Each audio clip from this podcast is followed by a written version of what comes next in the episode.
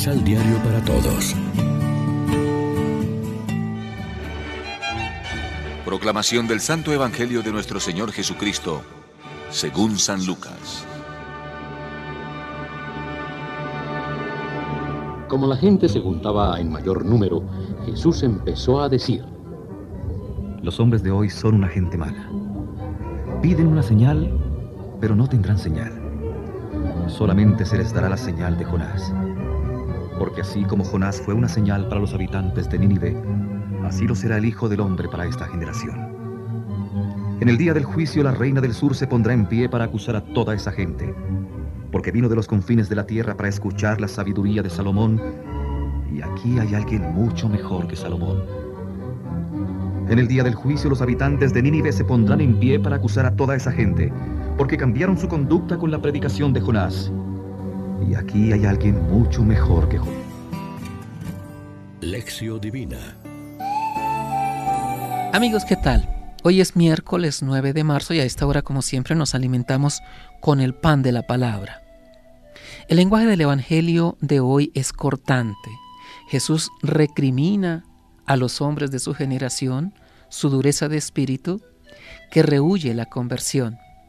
Piden un signo para creer en el profeta de Nazaret, pero él se remite al signo de Jonás que el evangelista Lucas nos concreta. Pero en el lugar paralelo de Mateo dice Jesús, tres días y tres noches estuvo Jonás en el vientre del cetáceo, pues tres días y tres noches estará el Hijo del Hombre en el seno de la tierra. He aquí la señal cumbre de Jesús, su resurrección de la muerte. Lo que pretende Cristo es evidenciar el contraste entre la incredulidad de los judíos y la conversión radical de los habitantes de Nínive, capital de la pagana Asiria, que creyeron en la predicación de un profeta mediocre como fue Jonás. Así lo muestran, o mejor, lo muestra la primera lectura, pues aquí hay uno que es más que Jonás, argumenta Jesús refiriéndose a sí mismo.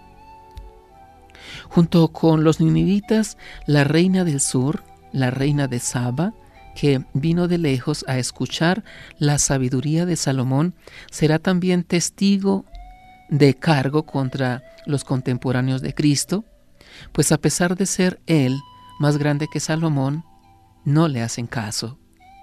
Se creen muy seguros de sí mismos y de su condición de pueblo elegido, pero verán con sorpresa que Dios destina su salvación a las demás razas y naciones, pues se complace en perdonar a todo pecador que se convierte.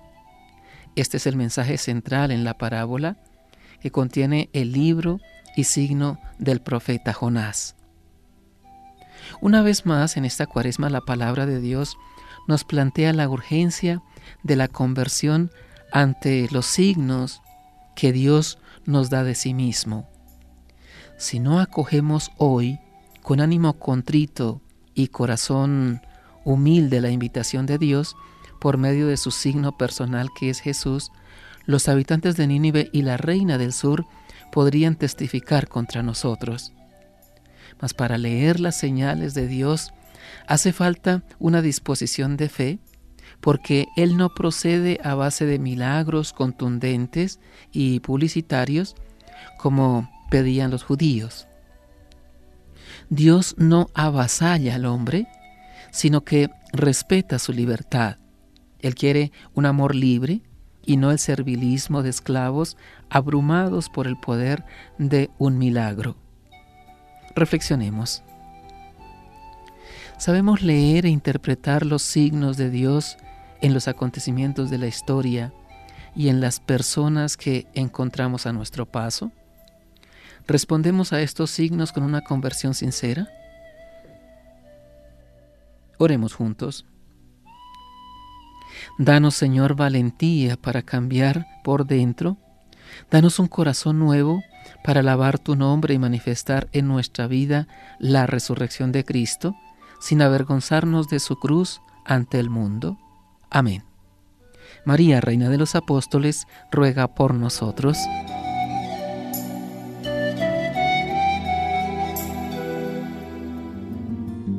Complementa los ocho pasos de la Alexio Divina adquiriendo el emisal Pan de la Palabra en Librería San Pablo o distribuidores. Más información www.sanpablo.co